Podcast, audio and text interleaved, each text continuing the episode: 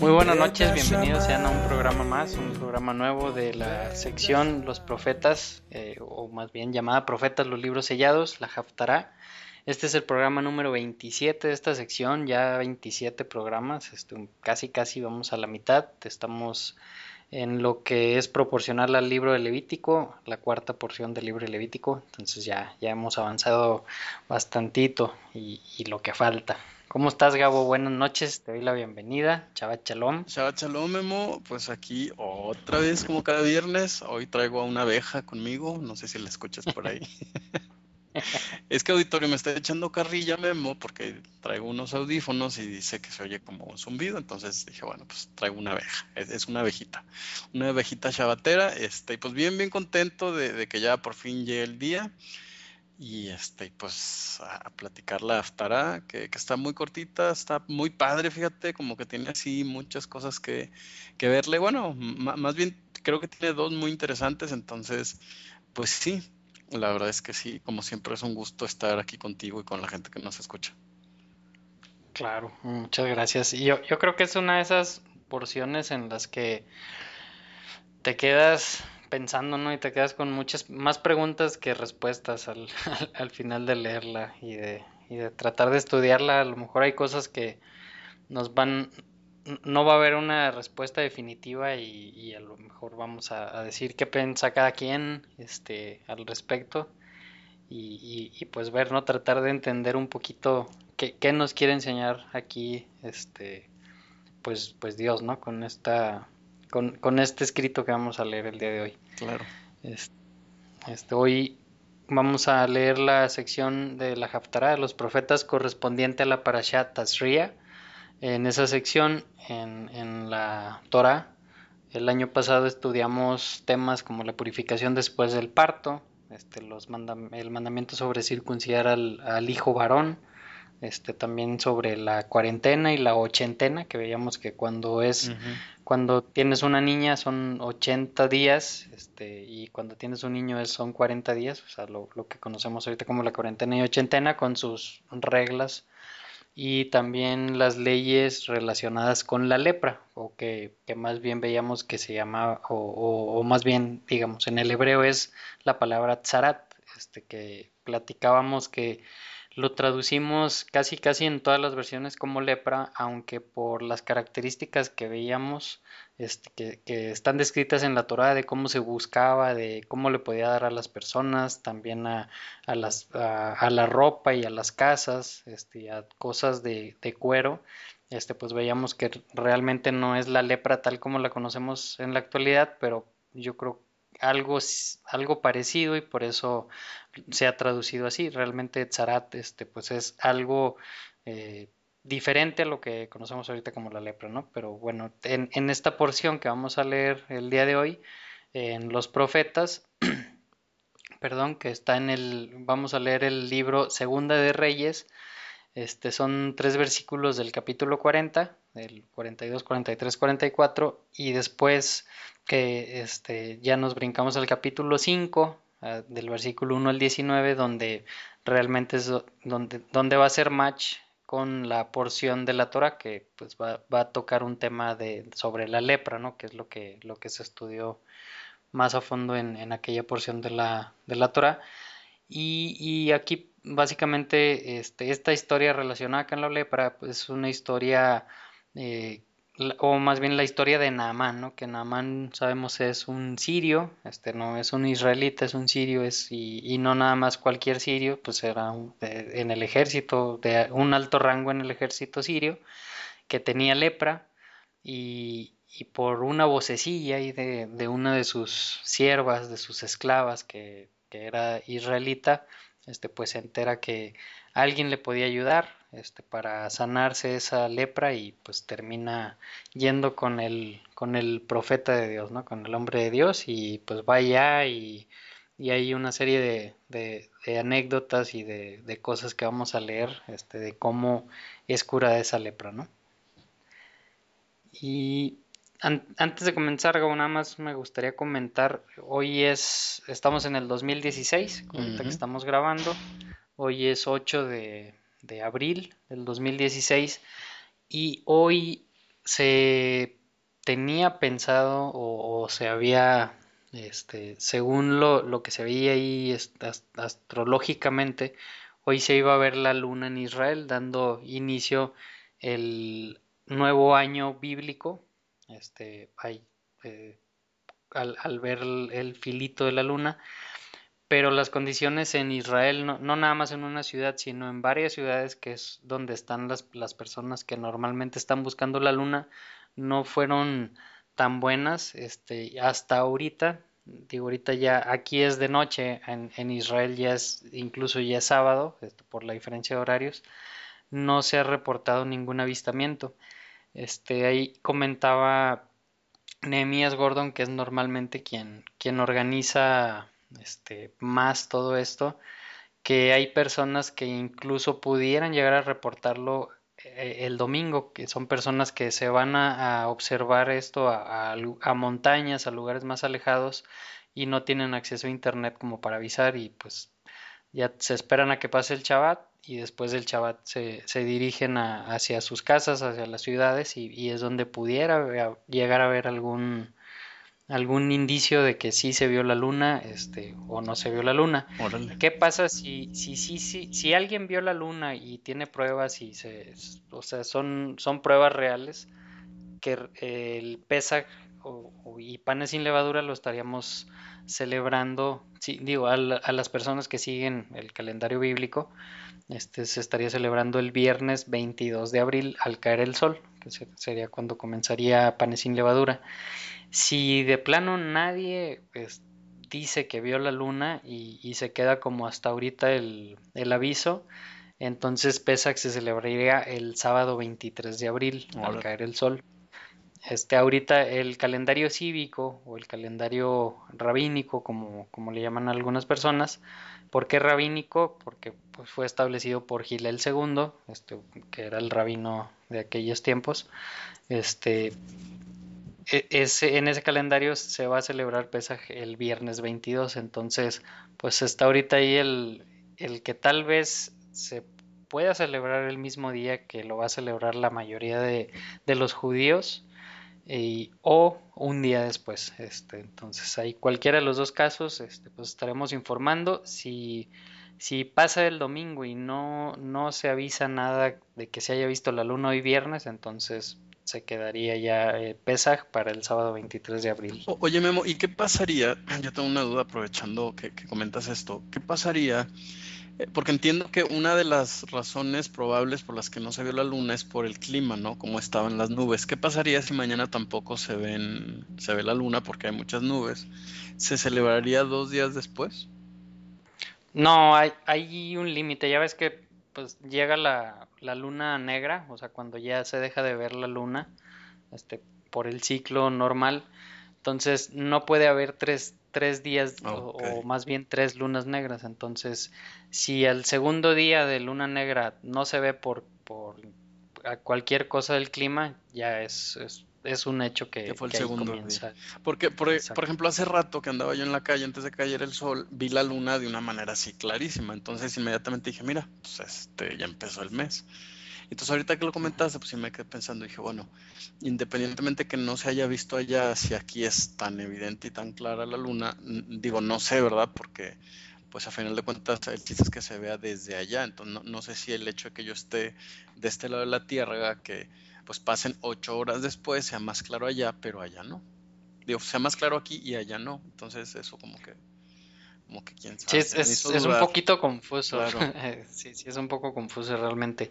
Este, digo, ahí ya, yo creo que ya entra ahí el criterio también de, pues de cada quien. ¿no? Habrá personas que digan, no, si yo lo vi en mi ciudad, pues yo lo tomo como que, como que así es.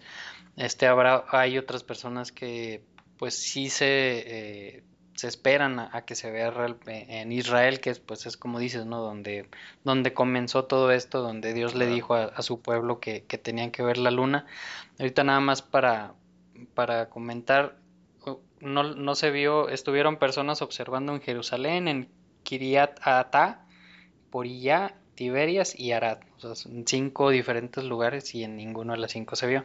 Como dices, ¿no? Ahorita ya son ocho horas después, la luna ocho horas después también pues ya tiene un poquito más de, tamaño. Este, entonces, pues sí, digo, ahí, ahí, como digo, ¿no? Ahí entra el criterio de cada quien. Este, y, y también los que digan, no, yo me voy con el calendario y los que dicen, pues que son otros tipos de calendarios, pues también, este, cada, cada quien ahí sí que, que, que tomará su, su decisión, ¿no? Exactamente. Que ya ves que hay unos que dicen que no, que ya se celebró hace un mes y...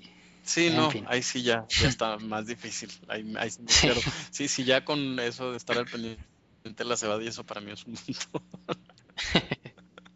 Pero bueno, el chiste es que tratamos de hacer las cosas, ¿no? Sí, sí, sí, ese es el chiste, ¿no? Que cuando estemos enfrente de, de, la presencia de Dios y nos pregunte por qué hicimos una u otra cosa, le digamos, pues eh, es lo que entendí, es lo que traté de hacer por esto y por esto y por esto, ¿no? Y, claro, hice mi mejor esfuerzo por tal y tal y tal, exacto.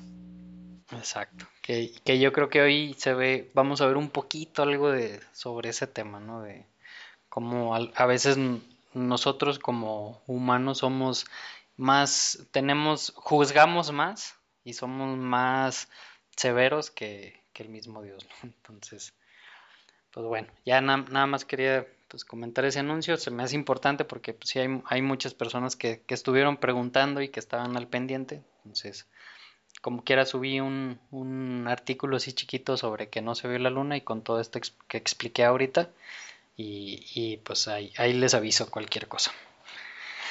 Y bueno, no sé si tengas algún saludo, Gabo, antes ya de comenzar. Comenzar, no, no, no, así, así estoy bien. Un saludo, bueno, sí, un saludo hasta Venezuela.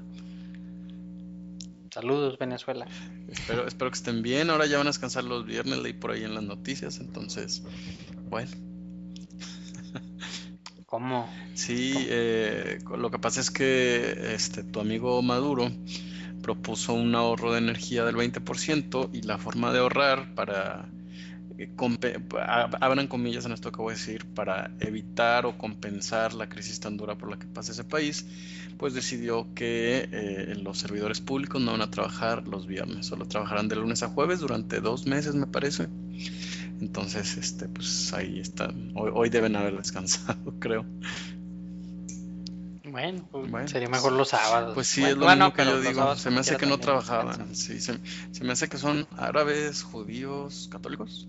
Van a guardar viernes, sábado y domingo. Pero que guarden, ¿verdad?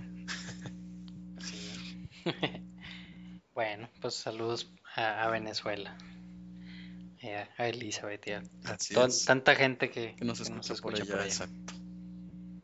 Muy bien, bueno, entonces, sin más, vámonos ya directo a, a la porción.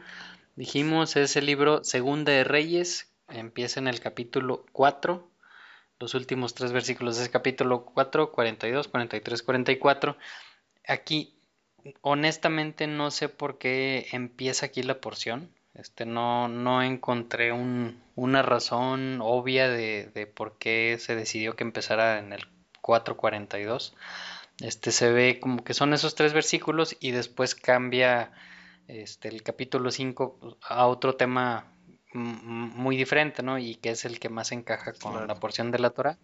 Sin embargo, pues como ya hemos comentado varias veces, estamos siguiendo esta tradición, entonces pues vamos a, respetarla y a seguirla así como, como está predefinida, ¿no? Claro, según lo que yo encontré, eh, la razón es hacer notar que en Israel y en particular en Shomrom, eh, o lo que actualmente es llamado Cisjordania, eh, actualmente es, es, un asentamiento palestino, eh, había mucha hambre, ¿no? Entonces, eh, como que es un, de manera introductoria, el autor está tratando de explicar en qué contexto el profeta Eliseo va, a hacer los prodigios que, va a hacer, ¿no?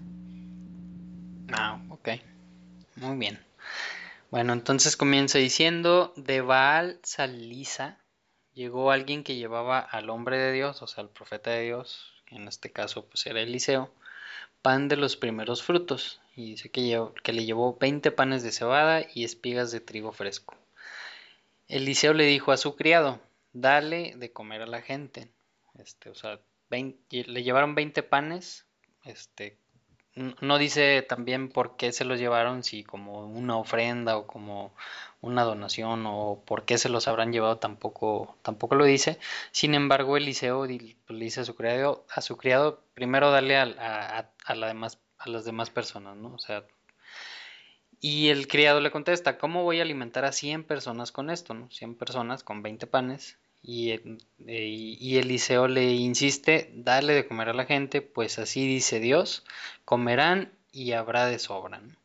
Este, entonces, dice, entonces el criado le sirvió el pan y conforme a la palabra de Dios, la gente comió y hubo de sobra.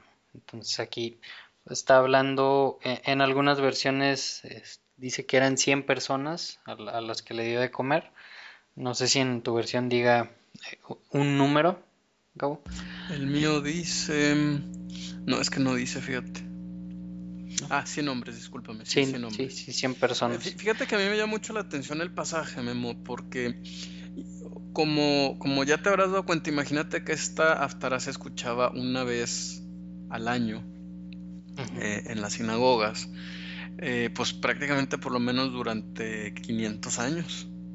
O sea, eh, acuérdate que el esquema o, la forma o el modelo este de, leer así una aftara, una porción de la aftara, pues eh, eh, em, arranca o comienza allá en Babilonia, cuando los rabinos empiezan a estudiar la Torah y empiezan a estudiar los profetas, en un afán pues de, poner atención y de evitar el exilio nuevamente, ¿no? Por, ellos ya habían vivido el exilio a Babilonia y obviamente no querían repetirlo. Entonces, por lo menos durante 580 años, eh, más o menos, ellos habían estado pues, pues leyendo y concentrándose en, lo que Dios había estado tratando de decir a través de los profetas también. No, no es casualidad entonces que eh, este milagro lo repite Jesús, Memo, ¿no? o Yeshua, como se conoce, eh, eh, más bien como es su verdadero nombre, perdón. Y entonces, imagínate la impresión ¿no? de aquellos hombres que vieron la multiplicación de los panes, porque eran mucho más de 100 ¿no? El mensaje... Cinco mil, ¿no? Eran cinco mil, entonces el mensaje era muy fuerte. ¿eh? Claro, y también por lo mismo, pues, pues dijeron, ah, mira, o sea, yo me imagino, ¿no? Las personas que estuvieron ahí que, y que, que vieron que sucedió eso, dijeron, mira, como Eliseo. O sea, no se les hizo algo imposible, porque pues ya, tiene, ya había un precedente que, como dices, ¿no? O sea, al mínimo una vez al año este, en tu vida adulta lo, escuchabas y, y, escuchabas de este, de este pasaje. Claro, y, entonces la impresión de decir, pues en, la sinagoga siempre lo hemos escuchado una vez al año, pero ahora lo estamos viendo, ¿no? Entonces eso debió haber sacudido de una manera impresionante a la gente que, que, pues, que lo vio, que lo vivió, que comió de ese pan, o sea, ni siquiera me imagino. Entonces, ¿cómo no, eh, la figura de Yeshua, cómo no se iba a, a pues a publicitar de manera muy rápida en, el Israel de hace dos mil años. Claro.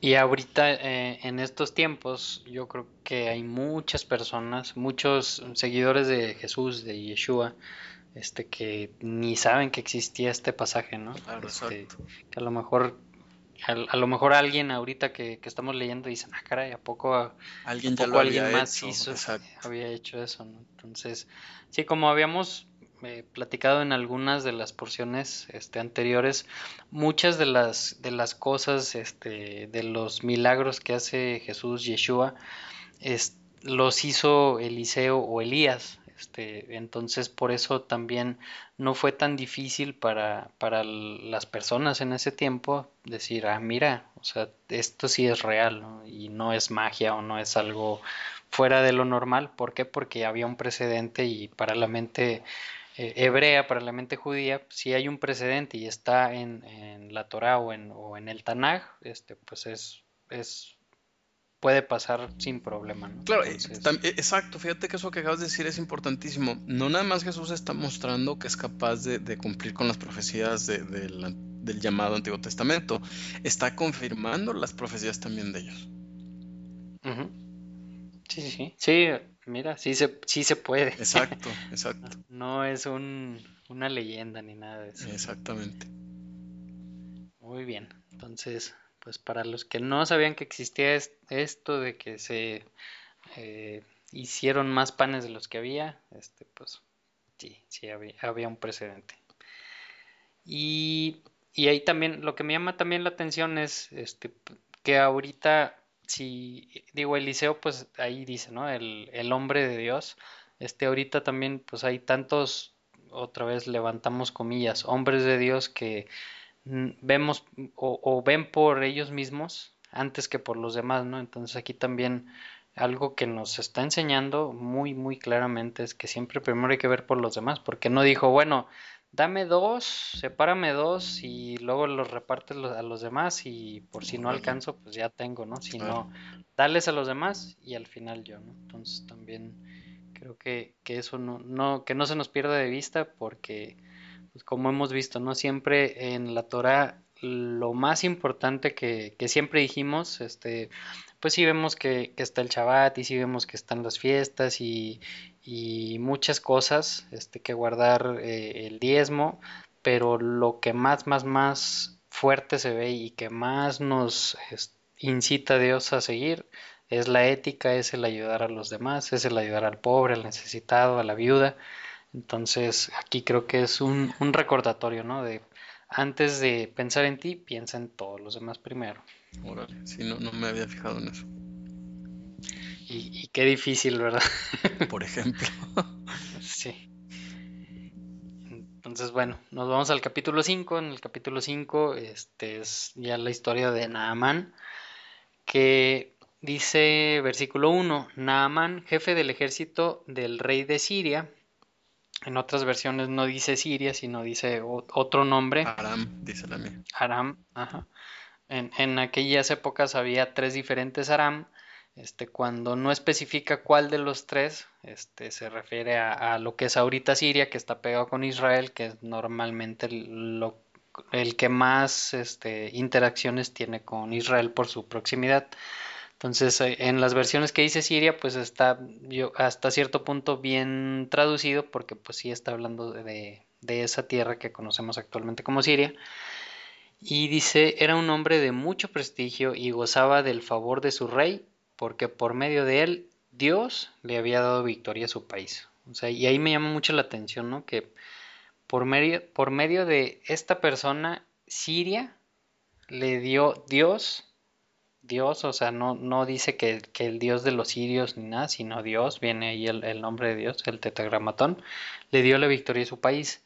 Entonces ahí, para empezar, yo creo que, que, es hacer un alto, ¿no? A ver, a ver, ¿cómo que Dios le dio la victoria a otro país que no es Israel? Y por medio de una persona que no es israelita.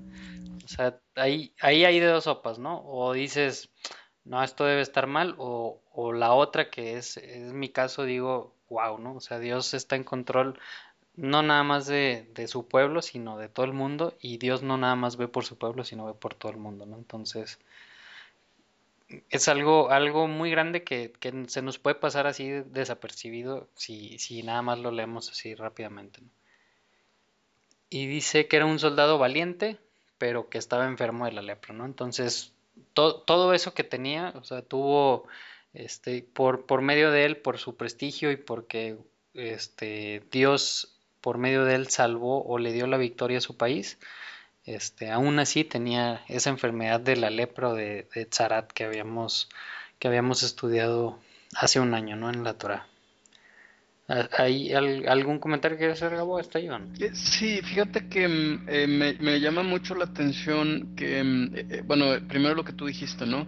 Que Dios está en control de todo. eso implicaría entonces que Dios, aunque es el Dios de Israel, no significa, vamos, se le denomina Dios de Israel, pues porque es Israel quien, quien más ha sido celoso en guardar eh, pues la adoración como, Dios la pidió. Pero eso no significa que, no sea el Dios del mundo entero, ¿no? Eh, otra cosa que comentan aquí los rabinos, Memo, es eh, que el famoso tema de la, mm, ¿cómo se llama esta enfermedad? La lepra, ellos identifican o los rabinos entienden entonces que, realmente la enfermedad a la que se refieren aquí, que es la, la tzarat, no, no es exactamente lepra, sino que debe ser alguna enfermedad que era que aparecía por cuestiones sobrenaturales. ¿no? Eso es lo que comentan los rabinos. Este, pues sí, hasta la fecha no sabemos exactamente a qué enfermedad se refiere. Así es, me acuerdo que, hace un año comentábamos o, veíamos el caso en el que la hermana y el hermano de Moisés, Aarón y Miriam, estaban hablando, estaban chismeando sobre Moisés y, y sobre su esposa, este, o, más bien su, su segunda mujer que, que, es mencionada, y como Dios dice, porque estaban chismeando contra mi siervo Moisés, le, le voy a dar la lepra a, a María, a, Miriam, perdón. Entonces, por eso también se, se sí se ve ¿no? en, en, en, ciertos casos que pues es algo sobrenatural, que no es la, la cuestión bioquímica o, biológica que, que, conocemos ahorita como, como la lepra. Y versículo 2 dice, en cierta ocasión los sirios que salían a merodear capturaron a una muchacha israelita y la hicieron, la hicieron criada de la esposa de Namán, o sierva de la esposa de Namán, o mayordoma, o, o algo así, ¿no? Entonces, pues se la llevaron este, y ella estuvo ahí trabajando eh, en la casa de Namán. Y dice, un día la muchacha le dijo a su ama, Ojalá el amo fuera a ver al profeta que hay en Samaria, porque él lo sanaría de su lepra. Entonces, pues se, preocupa un poquito la, muchacha de, de, por, su, por sus amos y pues, les da ahí un consejo, ¿no? De qué podrían hacer. Me imagino que Naaman ya había intentado muchas cosas, a lo mejor con curanderos o, o Beto a saber qué, qué, qué tipo de rituales tuvieran ahí en, en, Siria para tratar de quitar esa enfermedad y pues no podía y no podía y no podía este entonces pues ahí mm, como se ve también ahí la mano de Dios no el control de Dios este que pues pone ahí a una muchacha israelita que la muchacha le dice a la alma y la ama le dice al, esposo y el esposo a lo mejor medio incrédulo pero pues termina termina ayudándole no a quitarle esa enfermedad. Este, versículo 4. Namán fue a contarle al rey lo que la muchacha israelita había dicho, y el rey de Siria le respondió, bien, puedes ir, yo le mandaré una carta al rey de Israel, y así Naamán se fue llevando treinta mil monedas de plata, seis mil monedas de oro, de oro y diez mudas de ropa. imagínate lo que valía también la ropa, ¿no? Este, para que los pongan ahí al lado del oro y de la plata, pues no, no como ahorita, ¿no? Que vas a, a, Soriana, Walmart, algo así y compras bien barata la ropa. Bueno, más o menos. Y, bueno, más o menos, ya eso que Soriana. Ojalá que nos patrocine Soriana. y ahí, este, Voy a, voy a poner un video en, ahí en la página de esta porción que es su, no, no, este, no, no estoy diciendo nada, pero de repente mi niña, que está chiquita, tiene dos años y medio, le gusta ver unos videos de los testigos de Jehová. que salen dos, dos niñitos, o sea, es como caricatura y se, se llaman Caleb y y Sofía, creo que es la niña, y tienen una historia sobre aquí, sobre esto de Naman, pero le dan, le dan una, este, como que otro lado de la historia y se enfocan más en la, en esta criada, ¿no? En, la muchacha israelita que pues está pensando en, en, su familia, pues que fue arrebatada, que se sentía sola, pero pues ella se, quería seguir sintiendo la presencia de Dios y, se ve como la niña quiere ir a hablar con, con, su ama mm. para decirle esto y, los otros criados este, al escuchar que, que, andaba como queriendo hacerlo le dicen no no no aquí no aquí no queremos saber nada de ese dios entonces se ve como pues se arma de valor la, la muchachita va y le dice y pues ya pasa todo lo demás no este entonces es eso como que otro punto de vista este digo no no es que que nos estemos convirtiendo a, testigos de Jehová ni nada de eso, este, sino se, me hizo interesante ver ese otro punto, e, esa otra cara de la historia, ¿no? Entonces por eso ahí, por ahí lo voy a poner. Si tienen niños, pues ahí se, los pueden poner. Este, no, no le vi nada de malo al, al video. Y bueno, el versículo 6 dice que la carta que llevó el rey al rey de Israel este, decía, cuando te llegue esta carta verás que el portador es Naaman, uno de mis oficiales, te lo envío para que lo sanes de su lepra. o sea, así nomás.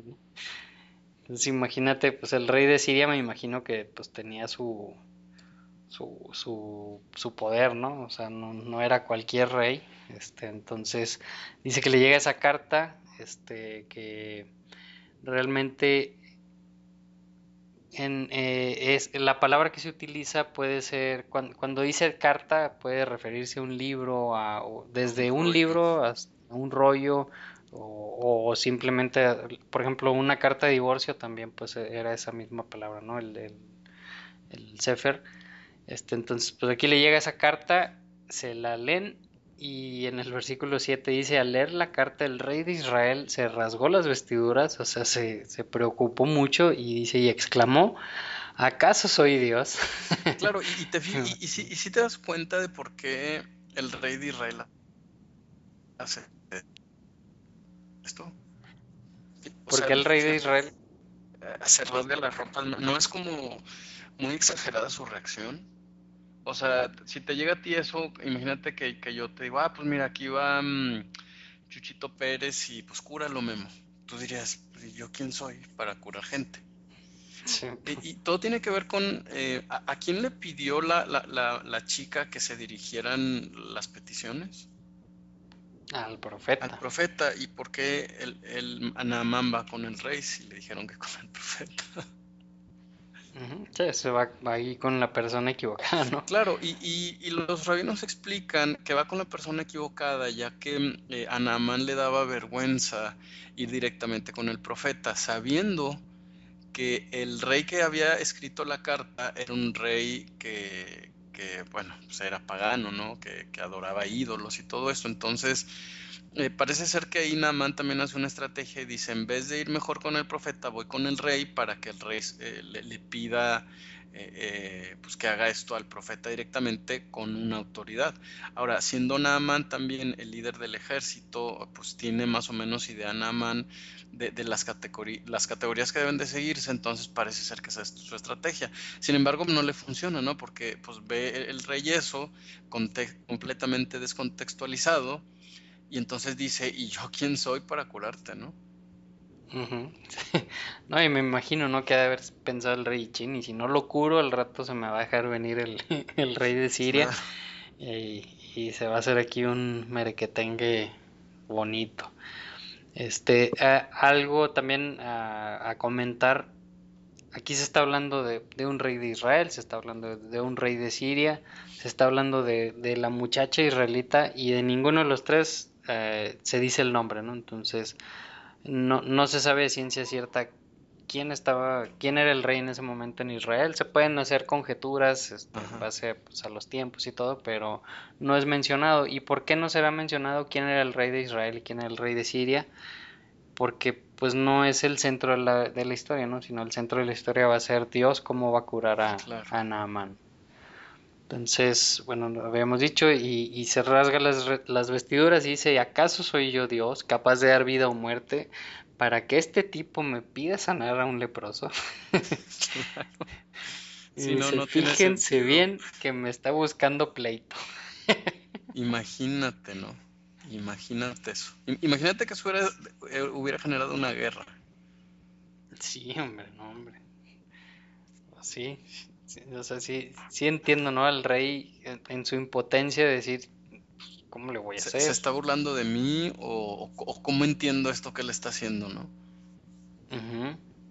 Sí, porque aparte, pues ya mm, me imagino que el rey de Israel que había escrito la Torah como, como está como escrito en la Torah que lo tiene que hacer y pues sabía que este, esa enfermedad del, del zarat pues no era cualquier cosa, ¿no? Y no le podía dar unas pastillas o unas hierbas para que se le quitara, entonces pues sí que vaya lío en el que se metió, ¿no? El, rey de Israel. Y Naaman. Dice el versículo, y, sí, y Naaman también. Versículo 8 dice, cuando Eliseo, el hombre de Dios, que pues esa expresión hombre de Dios este, se, se, se utiliza muchas veces a lo largo del Tanaj, este dice, se enteró de que el rey de Israel se había rasgado las vestiduras, le envió este mensaje. le dice, ¿por qué está su majestad tan molesto? Mándame usted a ese hombre para que sepa que hay profeta en Israel. O sea, lo que debió haber pasado desde, el inicio, ¿no? O sea, mándamelo para acá y, y, no te preocupes, este, yo no me voy a rasgar las vestiduras, estoy tranquilo, aquí se arregla todo, ¿no? Entonces, pues le da, esa tranquilidad a su rey. Dice, así que Naamán, con sus caballos y sus carros, fue a la casa de Eliseo y se detuvo ante la puerta.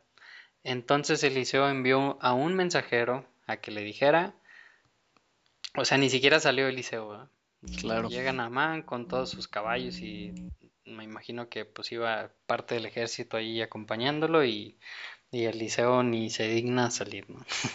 Manda un, mensajero y el mensajero le dijo, ve y, y zambúllete, o sea, completamente que se metiera siete veces en el río Jordán.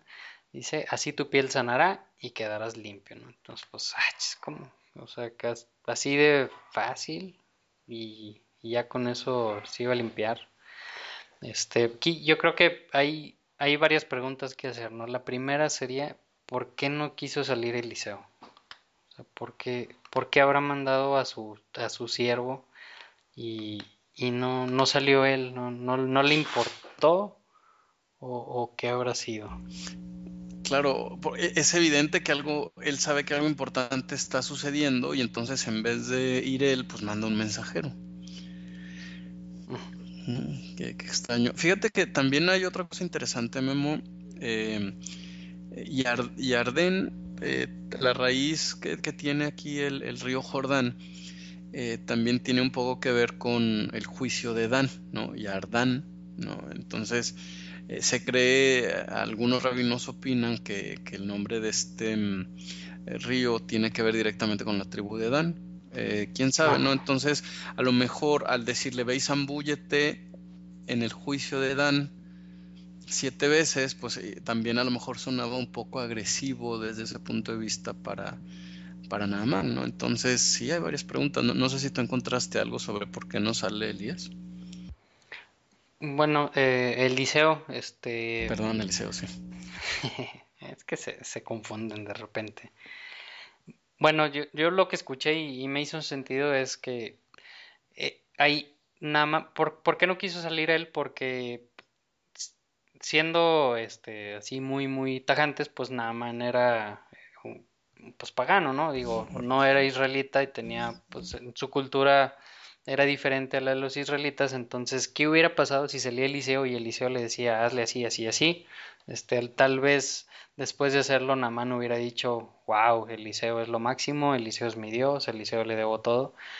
Y al hacerlo de esta forma, pues Eliseo le está dando todo, ahora sí que todo el honor y toda la honra a Dios, ¿no? O sea, no, no voy a hacer nada así fuera de lo común, no voy a alzar las manos y decir abracadabra ni, ni nada de eso, sino simplemente ve y haz eso, que, que, que ese mensaje que te mandaron, no, no necesitas estar viendo al profeta, a un hombre este, físicamente, sino hazlo y vas a ver que te vas a curar, ¿no? Entonces, pues me hizo sentido, ¿no? O sea, por, por que era quien era, por el público que, era, digamos, este, pues me hace sentido, ¿no? En, en, el Nuevo Testamento vemos un caso en el que van este, dos de los, este, ¿quién era? Pedro, creo, y ¿quién más?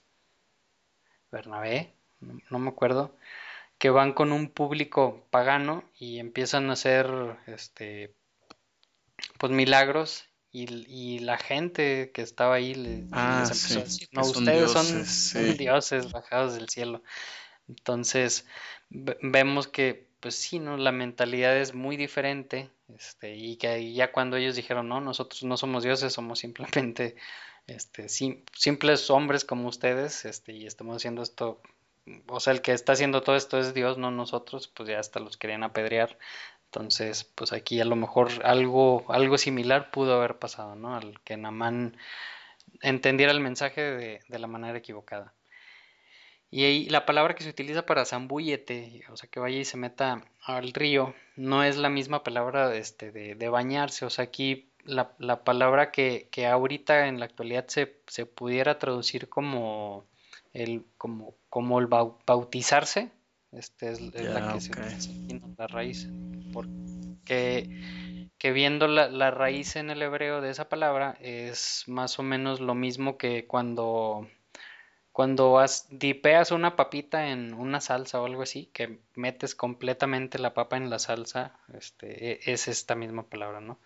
Este, es diferente, por ejemplo, cuando habla sobre limpieza, este, a veces de que, que, que no está ceremonialmente limpio y que dice que te puedes bañar, o más bien que te, que te bañes, ahí no, no, está aplicando la misma palabra de que te metas completamente en el agua, sino aquí, aquí sí, sí está diciendo eso, ¿no? O sea, vas y te metes completamente. Este, entonces dice, siete veces te vas a meter en el río Jordán y así sanará tu piel. Dice el versículo 11, Naamán se enfureció y se fue, quejándose. Y dice, yo creí que el profeta saldría a recibirme personalmente para invocar el nombre de, de y dice el tetragramatón, Yudhe Babhei su Dios, y que con un movimiento de la mano se sanaría la lepra, ¿no? O sea, él, Naamán, si te fijas, lo que estaba esperando era un abracadabra, patas de cabra, y, que dijera invocar el nombre de Dios y ¡paz! Fíjate cómo, cómo traduce mi versión. Y se enfureció Naamán y se fue. Y dijo, esto fue lo que dijo. Yo me había dicho, o sea, yo había pensado, saldrá, habrá de salir, y se parará e invocará el nombre de Adonai su Dios y elevará su mano hacia el lugar de la llaga y curará al leproso. O sea, esperaba mucha faramaya, ¿no? mucho show, mucho... Y Dios le enseñó que así no es. Ajá.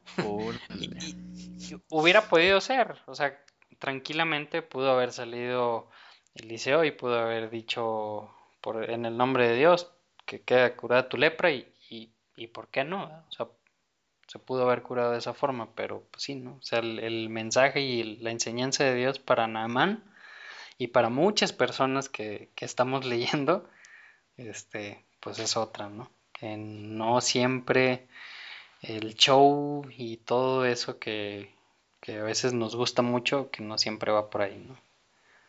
Este, claro, porque incluso podrías tomar no nada más al profeta, sino al nombre como, como un como un pase mágico, ¿no? Es como, ah, yo vi que el profeta le hizo así, ah, pues entonces yo también le hago, ¿no? O sea, otra cosa que a mí me llama mucho la atención, Memo, es cómo, estas acciones eh, vienen más bien de tradiciones paganas, ¿no? O sea, si, si vemos fríamente el pasaje, dices, bueno, lo que pasa es que el énfasis del pasaje, ¿no? De, pues no nada más del pasaje, del profeta, de Dios, es que Dios está en absoluto control de todo. no, no, hay que hacer nada extraordinario. O sea, eh, digo, eh, hoy pensaba mientras leía en esto, en cómo a veces decimos que Dios vaya contigo, pero la verdad es que no podemos escapar de Dios, ¿no? O sea, él, lo inunda todo, lo llena todo, vivimos en su mente, vivimos dentro de él. O sea, no hay manera que, Dios, que, nos separemos de Dios. Entonces, ¿realmente qué significa eso, no? digo, yo, no estoy diciendo que esté mal siquiera, simplemente que a veces me parece que no hemos dimensionado realmente lo que el Dios de Abraham, de Isaac y de Jacob significa. Sí, sí, sí. Y, y como dices, no, o sea, él estaba esperando ahí Faramaya y que, y que básicamente el profeta de Dios le dijera a Dios qué tenía que hacer, ¿no? O sea, en el nombre de... Sí, o, o, darle una poción mágica o algo, se limpie este hombre, ¿no? Y, y, y como dando...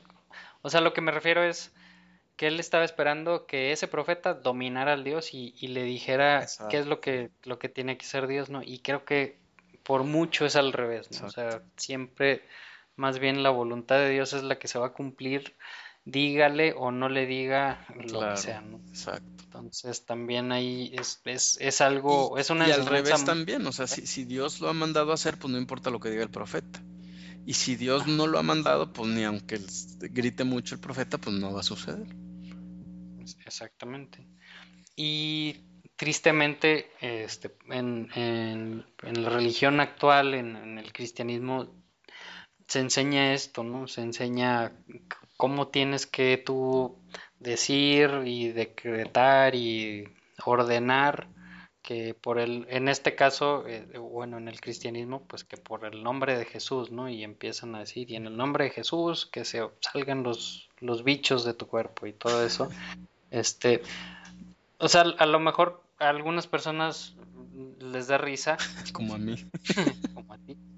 Pero es algo que yo creo que es muy serio, ¿no? Porque lo ves muy normal y la gente lo hace tan normal y lo hace tan de, corazón que no se dan cuenta pues que realmente le están ordenando eh, en este caso a, Jesús que pues Jesús es eh, la máxima figura en el cristianismo están ordenando a, Jesús que qué es lo que tiene que hacer no y digo pues se podría decir que es lo mismo que estaba esperando aquí Naamán una una persona extranjera que es que hiciera el profeta de Dios, ¿no? Entonces. Claro, pues, además habría que pensar, ¿no? O sea, un Dios, ¿no? Llámese como la gente crea que se llame o, o, incluso si la gente pensara que Jesús es Dios, eh, un, Dios que hace todo lo que le ordenan y le piden porque se lo piden y porque sí, ¿no? ¿Sería realmente Dios? Pues no. Digo, no, no sé, a lo mejor habrá gente que piense que sí, ¿no? decirle, yo le voy a decir a mi Dios, chanchito, chanchito, eh, lávame los platos. Ahora limpia la casa. ¿no? Y, de pronto, o sea, a lo mejor mi mente debería decir, bueno, entonces algo, así, no, chanchito no puede ser Dios.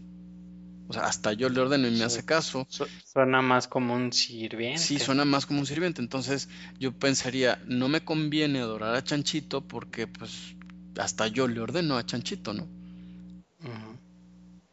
Sí. Bueno. esa es otra historia. Ahí, dejamos ese tema. Sí, a ver si no nos dicen de cosas. Versículo 12. bueno, ahí nos quedamos, ¿no? Namán se enfurece y dice, pues, ¿cómo es posible que no salió y dijo abracadabra y patas de cabra y me curó?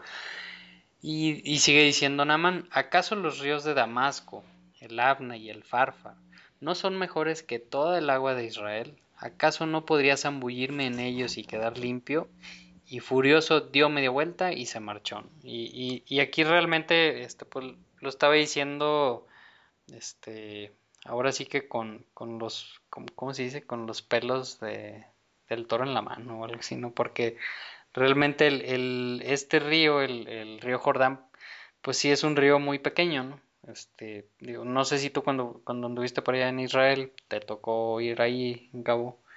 Este... Pues, no, fíjate que casualmente no fui porque fui al mar de Galilea, que es donde, pues digamos, el mar de Galilea es parte, pero pues es más bien como una laguna, ¿no? Y, luego ya me tocó bajar hasta la zona acá del Mar Muerto y pues no es un río pequeño, la verdad no, no es, o sea, no, no es un rito de montaña como nos conocemos acá en el norte de, Saltillo. O sea, eh, es más grande que el río Bravo. Ok, pero, pero no es un... Digo, por ejemplo, ahí en Siria pues hay ríos más grandes, ¿no? Que claro. es lo que está diciendo aquí Naman y, y, tiene razón, o sea, realmente esos otros ríos son más grandes, este, más, tienen más agua más, y, más abundancia de, eh, más corriente. Fíjate que podemos hacer un ejercicio, Memo. Eh, hablando de este tema para profundizar y sobre todo explicarle un poco a la gente cuál es la perspectiva de Naaman. De pronto nosotros tenemos esta perspectiva, aunque tú no lo creas. Fíjate cómo eh, juzga Naaman al río por su tamaño, ¿no? Ahora, actualmente Memo, hay un, un monte que se cree que es el monte Sinaí. ¿Tú sabes por qué se escogió este monte? No. Por majestuoso. Pero bueno, está demostradísimo que ese monte este, pues no, no cumple ni siquiera los requisitos para que Moisés haya hablado desde ahí a todo un pueblo, ¿no? No, no hay donde pastorear animales, no hay valle, no hay agua. Pero de alguna manera eso es exactamente lo que sucede. O sea, O sea, si Dios va a hablar, pues tiene que hablar de una montaña enorme y a lo mejor hasta de tener oro o algo así, ¿no? Si Dios va a hacer un milagro en un río, pues tiene que ser en un río enorme, o sea, porque pues es el Dios. Y ahí es donde me doy cuenta que, que, Dios no es como el ser humano, Dios no tiene ego, Dios no necesita demostrar que es grande para saber que es grande. Dios no necesita tomar a la montaña más alta o al río más caudaloso para hacer lo que Él quiere hacer.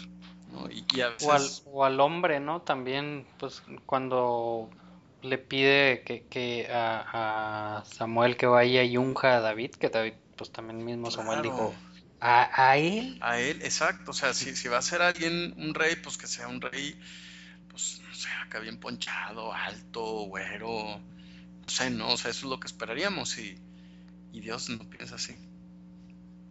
Exacto. Entonces, pues ya, está muy enojado, este, pues, da esos argumentos y dice, entonces sus criados se le acercaron para aconsejarle, Señor, si el profeta le hubiera mandado hacer algo complicado, ¿usted no le habría hecho caso? Con más razón, si lo único que le dice a usted es que se zambulla y así quedará limpio, ¿no? O sea, si te hubiera pedido que te pararas de cabeza y, y, brincaras con la cabeza y, te fueras de rodillas de aquí y subieras el, todo el monte, y, o sea, si, si te hubiera pedido muchas cosas muy difíciles, las hubieras hecho. Si hubieras ido de rodillas a un templo, ¿no lo hubieras hecho? sí, o sea, que te sangren y todo, ¿no? Si hubieras hecho eso tan difícil que te pidiera, pues, ¿por qué no haces esto? Pues, bueno, que tienes que perder. Por qué, ¿por qué, Dios no le pide que haga, eso, haga algo así de difícil? ¿Sabes qué? Vas a caminar toda la entrada al templo de rodillas. O con una madera en los brazos. No sé, algo, algo que le duela a Naamán, ¿no? O, será que esa no es la personalidad de Dios? Pues pareciera que no, ¿verdad? Pareciera que no. Entonces, dice, así que Namán bajó al Jordán, pues debe haber dicho, pues bueno, total. y así no me curo, pues ya estoy aquí. le hacemos la guerra, ¿no? dice, baja al Jordán y se sumergió, se sumergió siete veces, según se lo había ordenado el hombre de Dios, y su piel se volvió como el de un niño y quedó limpio. O sea que sí funcionó lo que, lo que le dijo el hombre de Dios, sin hacer trucos, sin nada, nada fuera de lo normal, ¿no? Solamente fue, se sumergió. Versículo 15. Luego Namán volvió con todos sus acompañantes y presentándose ante el hombre de Dios le dijo, ahora reconozco que no hay Dios en todo el mundo, sino solo en Israel. Wow. ¿Y, eso qué significará, mi amor?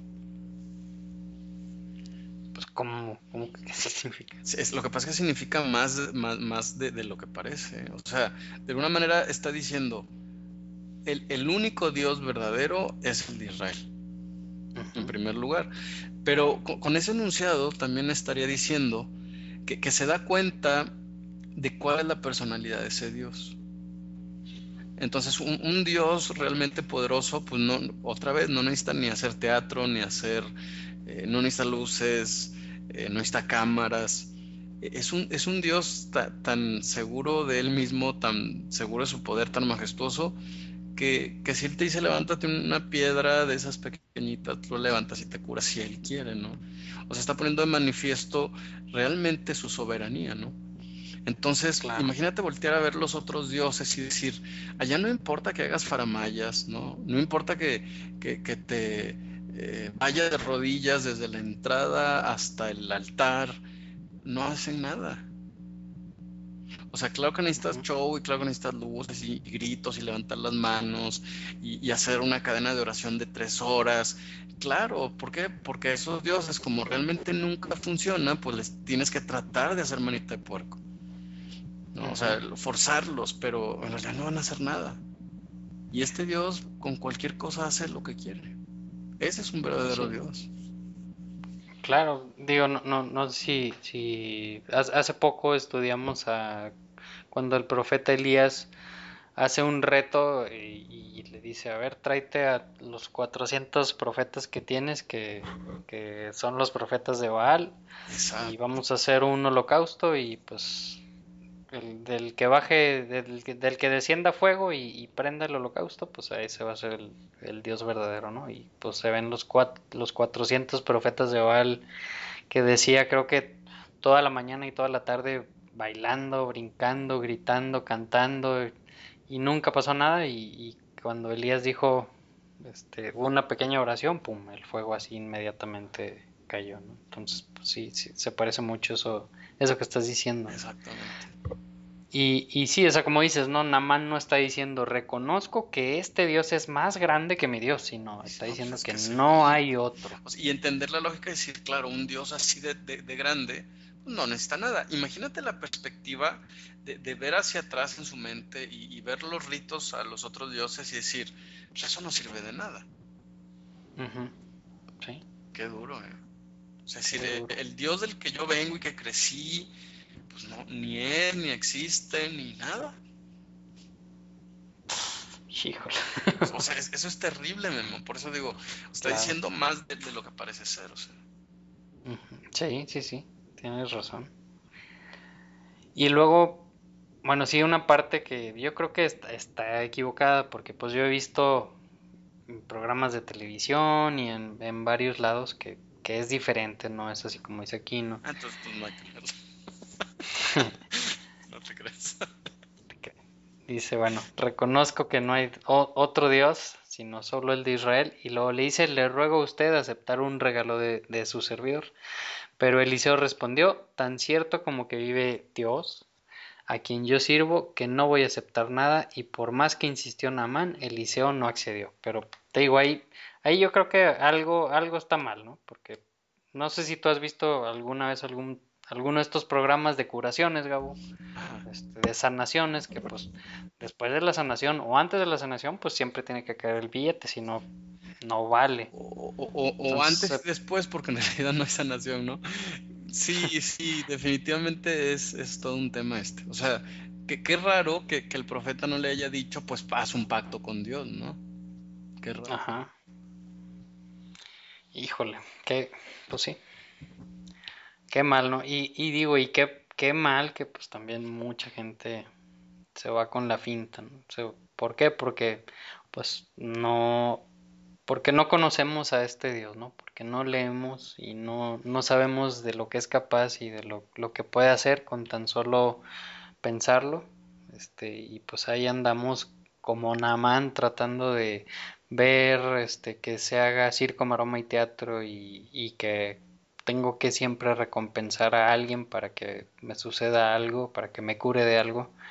Este, pues sí, Claro, qué, po- qué- por- qué difícil, porque ¿no? Elías además tenía todas las excusas para tomarlo, ¿no? Decir, ah, esto, es que esto es para, va a ser para el templo. No, yo, yo creo que, perdón, es Eliseo. Eliseo tiene Sí. tan claro que Dios no necesita nada, que él dice, no, pues no, te juro por Dios que es eterno. Mi versión dice, eterno es el Señor an- ante quien estoy sirviendo, que no lo habré de tomar. O pudo haber dicho, bueno, pero el trabajador merece su salario. Él dice, no. O sea, a, a lo mejor pensando en esto también por eso dijo, pues no voy a salir yo a atenderlo para que luego él no me ubique y se sienta comprometido conmigo. No sé, son, son tantas ideas que, que yo creo que si la gente las piensa, eh, pues un- uno le encuentra el sentido a este Dios, le encuentra la lógica, la congruencia, Memo, ¿no? No, nada más a, a este Dios, al Dios de Abraham, de Isaac y de Jacob, sino lo que le enseña a sus siervos, ¿no? Claro. Sí, qué, qué difícil, ¿no? Qué difícil este que tuvo esa propuesta de no me acuerdo cuántas monedas de oro y de plata había dicho hace rato que se llevó y, y tener ese, esos pantalonzotes, Eliseo decir, no, no necesito nada de eso. Exacto. Pues acá tengo 10 sacos, Memo, por si quieres que te los mande. ¿Diez sacos? 10 sacos, sí, fíjate. Te los iba a regalar por tu gran labor que haces. E- Esa es la psicología actual, Memo, ¿sí me explico? O sea, Claro, dar algo sí. a cambio porque te sientes agradecido. Y, y entonces, qué interesante porque imagínate que tú eres Naaman y que vienes de una cultura así, ¿no? Entonces tú, tú te sientes comprometidísimo con la persona que te sanó, porque además pues, de esas enfermedades nadie se sanaba, ¿no? Y nadie te acepta nada. Primero no te atienden, luego te piden que te metas a un río que está aquí a la vuelta y luego Entonces, ¿qué haces, Memo? En, ese momento, cuando, cuando dejas de enfocarte en el río, en el profeta, en, la faramaya, en, gritar, en las luces, en los reflectores y en las cámaras, ¿a dónde tienes que voltear entonces? Pues al cielo. Ajá. Eso es exactamente lo que le va a pasar a Naaman. Órale. Entonces, versículo 17 dice, en ese caso persistió Naaman Permítame usted llevarme dos cargas de esta tierra, ya que de aquí en adelante su servidor no va a ofrecerle holocaustos ni sacrificios a ningún otro Dios, sino solo a Al Señor, ¿no? A Dios, al Dios de Abraham, de Isaac y Jacob. ¿Por, ¿Por qué se habrá llevado tierra en vez de piedras o madera o cualquier otra cosa para hacer esos sacrificios? ¿Y, y por qué la pide? ¿Por qué no dijo, ¿Por qué no dijo, ah, bueno, gracias, pues a ver, échate unos costalitos ahí, vecino? ¿no? O uno de los sirvientes que traía, a ver, tú, pues échate unos. No es, ¿me permites tomar tierra de aquí? Algo está entendiendo, ¿eh? Claro. Bien. Así es. Y, y, pues se lo permiten, ¿verdad?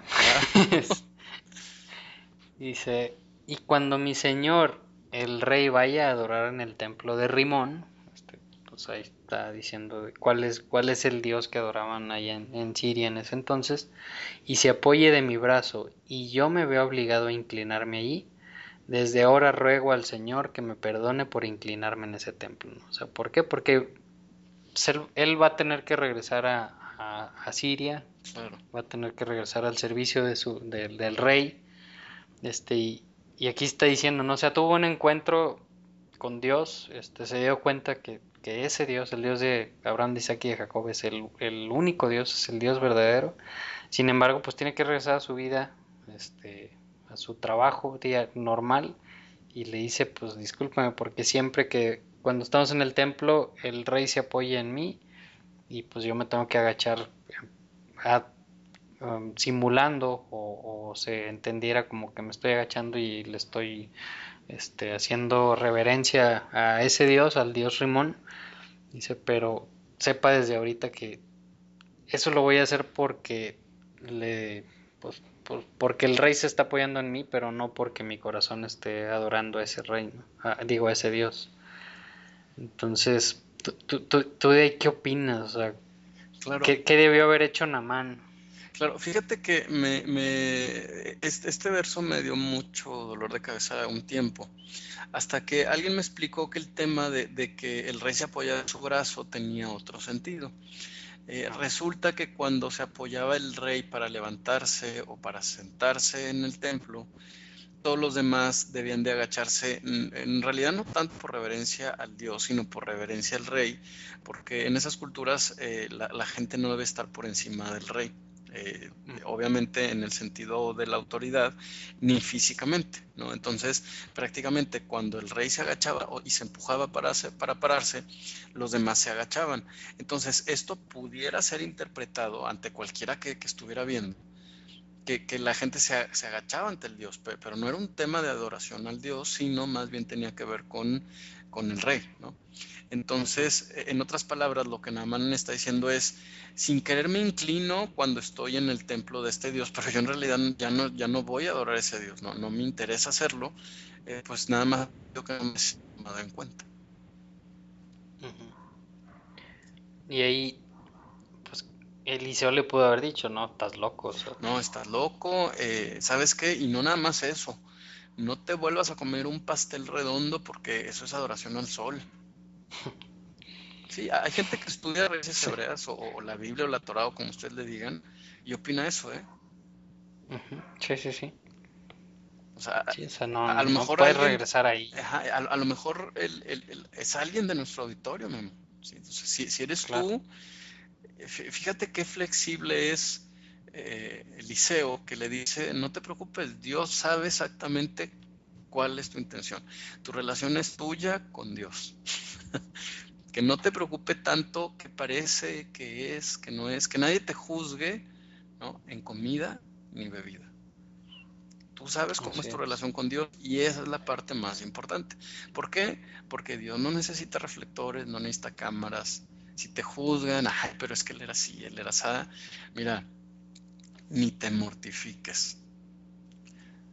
A, mí me impresiona mucho, Memo, cómo él dice, juro que nunca voy a volver a ofrecer sacrificio a otros dioses. O sea, hay, una convicción en este hombre terrible, ¿no? Y, eh, tan terrible que, que, se preocupa por las apariencias externas, que me parece ser que no, es, no, no está mal, al contrario, habla mucho del corazón que él tiene. Entonces, esfuérzate un montón, haz lo que sabes que tienes que hacer, va a haber gente, ¿no? Que te va a decir, no, pero pues él o ella era así, era así, y ahora mira, este, se da golpes de pecho. Tú realmente no es algo que debas de preocuparte, que nunca te preocupe mucho lo que la gente opine, incluso la misma gente que estudia la Biblia, ¿no? Con nosotros aquí en los audios, pero si haz las cosas de todo corazón. Yo creo que eso es lo más importante. Sí, si me preguntas con qué me quedo del, del Aftará, me quedo con eso. Sí, o sea, es impresionante, ¿no? Cómo contesta, como dices, Eliseo, pues vete en paz. Este, y básicamente ese es el mensaje, ¿no? O sea, vete en paz, ya tu, tu relación con Dios, tú, tú, o sea, tú, tú poco a poco Dios irá tratando contigo, irá cambiándote lo que te tenga que cambiar, siempre y cuando pues tengas ese, ese deseo y ese, este, arrepentimiento real, ¿no? Y, este, y le pides ayuda a Dios para, para cambiar. Que ahí se, se me figura mucho también eh, el, pues los casos de cuando empiezas un, alguien a estudiar y que pues, lo, más común por la cultura en la que vivimos, pues se da cuenta o, empieza a comprender un poquito sobre el sábado, sobre el Shabbat. Y, y sí, pues em, se sienten muy mal porque dicen, oye, es que pues yo tengo que trabajar los sábados, ¿cómo, ¿cómo le hago? ¿no? Entonces, alguien muy legalista puede decir, ¿sabes qué? Pues, pues renuncia, o sea, búscate otro trabajo. Y, y, aquí, pues no, o sea, vemos cómo le contesta Eliseo, cómo le contesta ese hombre de Dios. Le shalom. le shalom. Vete, en paz y ya, si, si tienes eso en tu corazón, probablemente en un mes, en un año, en diez años, pues Dios va a hacer algo este, para que puedas descansar e, ese día. Si es que realmente es lo que quieres. Ahora, le shalom, eh, la, la, la, letra la memo significa hacia, ¿no? Algo así como hacia la paz, ¿no? Sin embargo, shalom no nada más significa paz, creo que en alguna ocasión ya habíamos dicho, sino eh, perfección, quietud, yo creo que tiene más bien que ver con plenitud, ¿no? Entonces prácticamente le está diciendo que, que es un camino que él va a comenzar, ¿no? O sea, la, apariencia es lo de menos. otra vez, o sea, el mensaje sigue siendo el mismo, ¿no? O sea, a lo mejor va a parecer que tú te inclinas en el templo, pero tú caminas hacia la perfección, hacia la paz, hacia la tranquilidad, eh, hacia la plenitud. No es algo que Naaman ya ha logrado, porque en realidad Naaman sabe muy poco, ¿no? Pero eh, realmente lo que Eliseo le está diciendo es, lo vas a lograr. Camina hacia allá, o sea, dirígete hacia, hacia la plenitud que va a ser un proceso que le va a llevar seguramente a, Naaman toda la vida. Sí, sí, es un proceso largo. Y, y no nada más este, le, le está diciéndole shalom o ve, en paz, este, por eso de, de, que se va a, que se va a seguir inclinando en ese templo, ¿no? Porque también si le ponemos un poquito de atención, le está diciendo, me puedo llevar tierra para hacer holocaustos al Dios de, Dios de Israel en otro lado que no es el templo y que, que, que Eliseo, que obviamente conocía la Torah y sabía que no le puedes hacer sacrificios al Dios de Israel en otro lado más que en el templo, pues también ahí hubiera sido también muy, muy fácil, ¿no? Decirle, estás loco, no puedes regresar a, a tu ciudad, te quedas aquí si es que quieres y ni de chiste te vas a llevar tierra para hacer holocaustos allá porque eso no está permitido. Entonces, pues sí, ¿no? O sea, qué, qué diferente a, a como a veces actuamos, ¿no? Este, cómo, nos está enseñando aquí Eliseo que, que a veces debemos este, de ser... Eliseo este, termina, termina siendo algo que no había hecho antes, no, no sé si lo ves. Perdón, no, se cortó mucho al final. Ok, bueno, iba dos, tres. Te, quería preguntar o comentar, no, sé si te fijas que finalmente Eliseo va a hacer algo que no quiso hacer antes.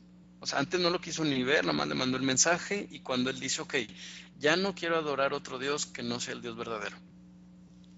¿Me puedo llevar un poco de tierra de aquí? Sí, está bien, no hay problema. Oye, y es que yo en realidad no quiero aparentar que adoro a otro Dios. ¿Habrá algún problema? Y le dice, no te preocupes. Y entonces se va caminando con él. ¿De qué habrán hablado Memo en el camino? ¿Sí? ¿Por qué ahora Eliseo sí decide ahora sí ir caminando con él, que parece ser que caminaron un buen tramo, ¿no? Pues porque ya, ya no, mm, o sea, ya era fuera de límites que Naamán fuera a, pensar que Eliseo es el, que tiene el poder, ¿no? Exacto, la lección ya pues fue dada. Ya, lo había comprendido. Exacto, sí, si la lección ya fue dada, entonces a lo mejor ahora sí puede hablar con él. Digo, no dice ahí que hablaron, yo quisiera pensar que ahí fue donde Eliseo le explicó algunas cosas más específicas. Qué padre, ¿no? Qué padre, sí. Pues ahí, se termina nuestra, nuestra porción, nuestra haftará y digo, es, pues no estuvo tan cortita como pensábamos. Siempre pensamos eso. Siempre, sí, muchas veces. Pero, pues yo creo que sí, que sí está interesante, ¿no? O sea, sí trae muchos, muchos puntos, muchos temas que no se tratan tan seguido, este, pero que son, son muy importantes de, de traerlos en mente y de, de, de tratar de comprenderlos, ¿no? Este, pues si, si no tienes algún otro comentario, Gabo, o algún otro saludo. No, no, no, muchas gracias, Shabbat Shalom. Este, pues, un saludo a todas las ovejas perdidas y que ya iban viéndose regresar de la casa de Israel. Así es, Shabbat Shalom a todos.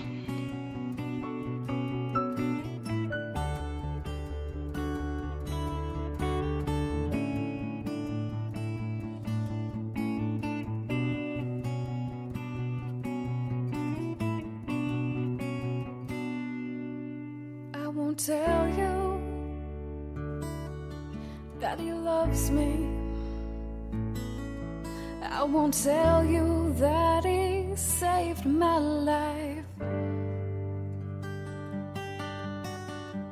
But I can say as loud and clear. As I can sing from my lips to yours that there's one of our God. In every one of our lives, and that's why we sing Shema Israel Adonai